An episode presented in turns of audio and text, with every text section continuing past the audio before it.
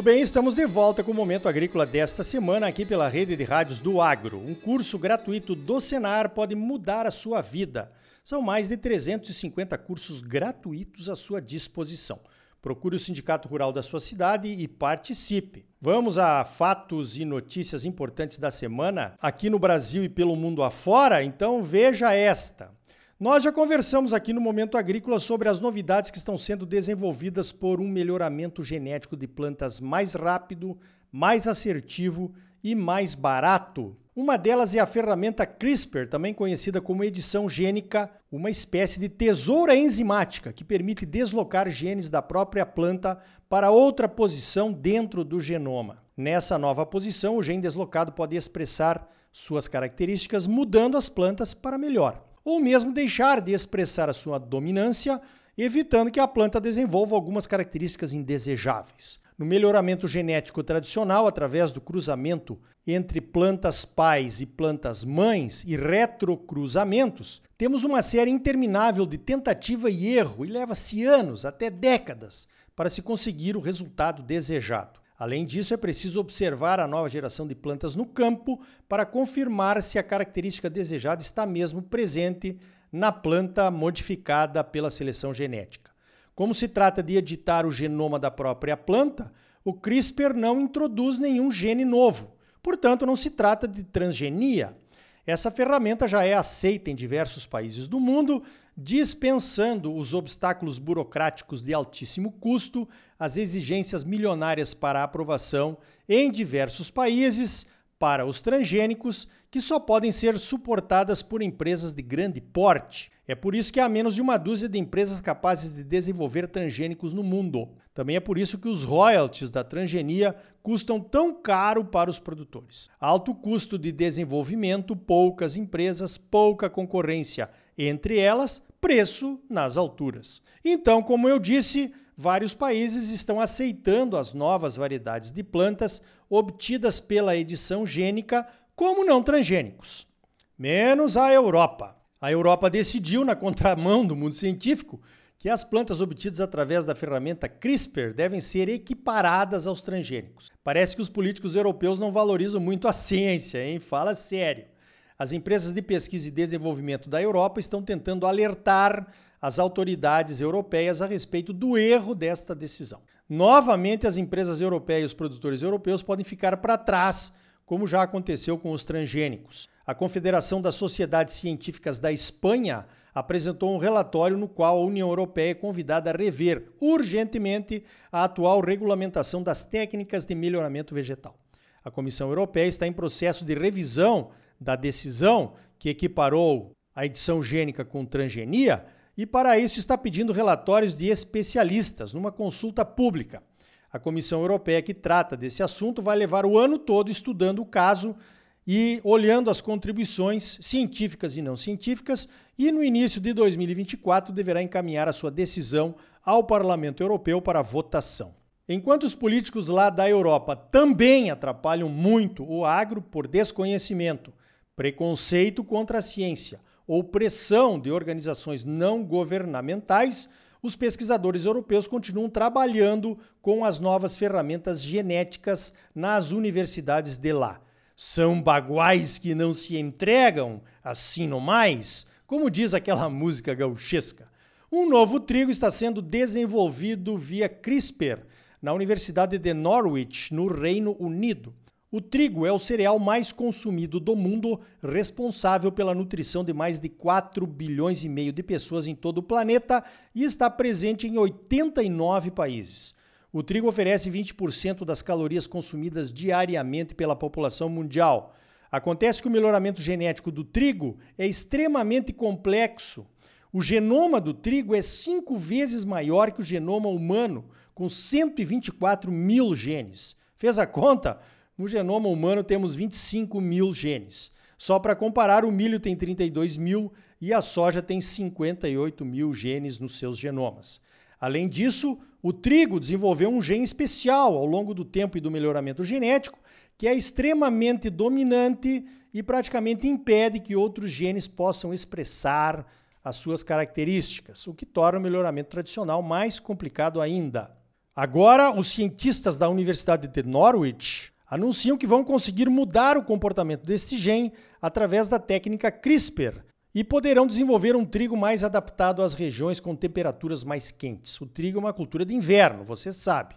Ou seja, se o trigo puder ser cultivado em regiões mais quentes e secas, terá uma importância ainda maior na alimentação da humanidade. Os testes serão feitos na Espanha, numa região bem mais quente do que o Reino Unido. Vejam só como aqui no Brasil essa adaptação do trigo ao cerrado é uma revolução tupiniquim, mas com implicações mundiais.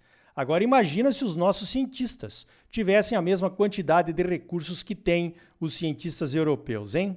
Será que algum dia chegaremos lá? Falando em transgênicos, a China anunciou na semana passada a liberação de oito produtos agrícolas geneticamente modificados de uma vez só. Um fato inédito, já que a China demora normalmente nas liberações e libera um por um. Alguns dos produtos liberados estavam há 10 anos na fila. Entre os transgênicos liberados estão duas variedades de cana no Brasil, uma canola resistente ao glifosato da Corteva, duas variedades de alfafa da Bayer, também resistentes ao glifosato, e um algodão transgênico da BASF. Alguns dos produtos liberados foram desenvolvidos lá mesmo na China. Uma variedade de milho transgênico resistente a lagartas e a glifosato da Longping e uma variedade de soja resistente a insetos da empresa Hangzhou Ruifeng. Parece que a China já percebeu que precisa entrar nesse mercado dos transgênicos, principalmente depois que empresas chinesas compraram a Nideira e a Singenta, por exemplo, que já desenvolviam as suas próprias transgenias. Nideira e Singenta agora estão juntas numa empresa só. Veja esta. Estamos falando de transgênicos e não transgênicos, então vamos falar também de orgânicos. Dois produtores do estado americano de Minnesota estão sendo acusados de fraude na produção e venda de soja e milho orgânicos. O valor da fraude chega a 46 milhões de dólares. Uma cerealista do estado também estaria envolvida. A fraude na papelada necessária para certificar a soja e o milho como orgânicos teria começado em 2014 e durou até julho de 2021, quando foi descoberta. Produções orgânicas não podem usar transgênicos e nem produtos químicos dentro de um protocolo rigoroso de plantio e de manejo para sua produção. Por conta dessas exigências e da certificação, os produtos orgânicos têm preços maiores no mercado. Notas de compra de sementes e produtos transgênicos eram vendidos como orgânicos depois de passarem por uma certificação fraudulenta. As investigações também descobriram laranjas que recebiam pagamentos e depois repassavam serviços ou bens aos produtores fraudadores. Agora vem a diferença, presta atenção. Se forem condenados, além da prisão, os produtores americanos fraudadores perderão todo o dinheiro que já foi congelado em várias contas, todos os bens que foram comprados com o dinheiro da fraude, incluindo fazendas, imóveis urbanos, máquinas e equipamentos agrícolas, picapes e carros esportivos. Vão perder tudo. Essa é a diferença, você já entendeu, né? Aqui os fraudadores de qualquer área conseguem livrar uma boa parte do dinheiro e dos bens comprados com as fraudes e ainda contratam os melhores advogados de defesa que são pagos com o dinheiro ganho ilegalmente. Lá nos Estados Unidos, se um advogado aceitar pagamento com dinheiro ilegal, perde a licença para trabalhar e pode ir preso junto com o cliente. Quanta diferença nas nossas democracias e nas nossas justiças, hein? Qual das duas justiças se pode escrever com J maiúsculo, hein? O que é que você acha? Ainda falando em orgânicos, o Chico Graziano, em artigo que publicou nessa semana no site Poder 360, conta a história da produção de arroz orgânico do MST lá no Rio Grande do Sul. Não temos nada contra a produção orgânica, assim como o Chico declara no seu artigo.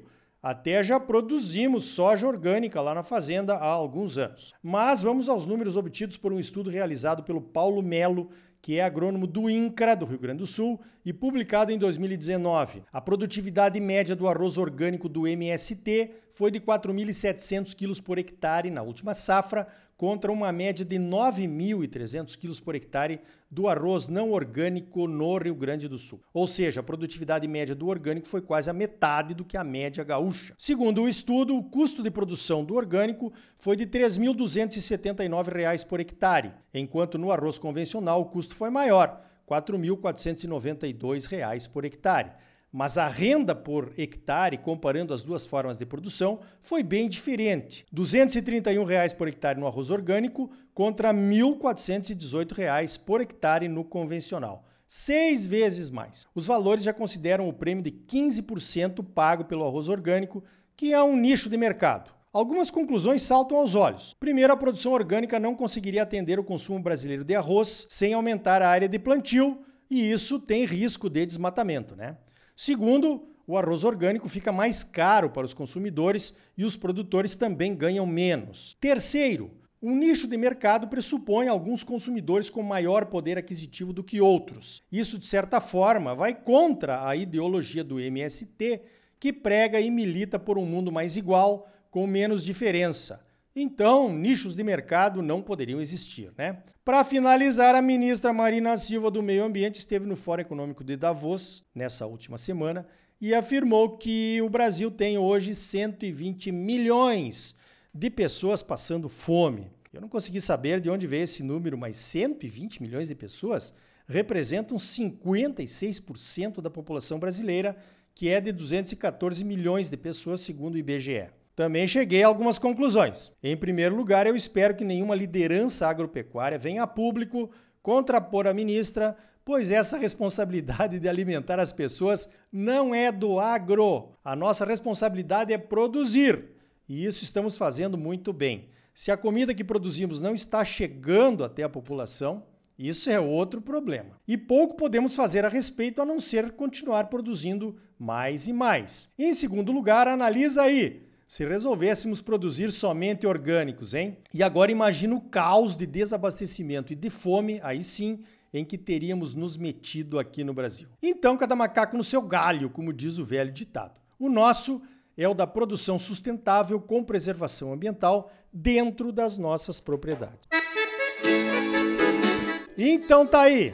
No próximo bloco, vamos conhecer a alternativa de controle de pragas e doenças das culturas que usa o RNA interferente, a mesma tecnologia usada em algumas vacinas da Covid. E ainda hoje, a Stein Sementes quer ganhar mercado de sementes de milho e de soja no Brasil através da parceria com produtores, do oferecimento de tecnologias transgênicas de última geração e de um banco de germoplasma que já domina 50% das variedades de soja lá nos Estados Unidos.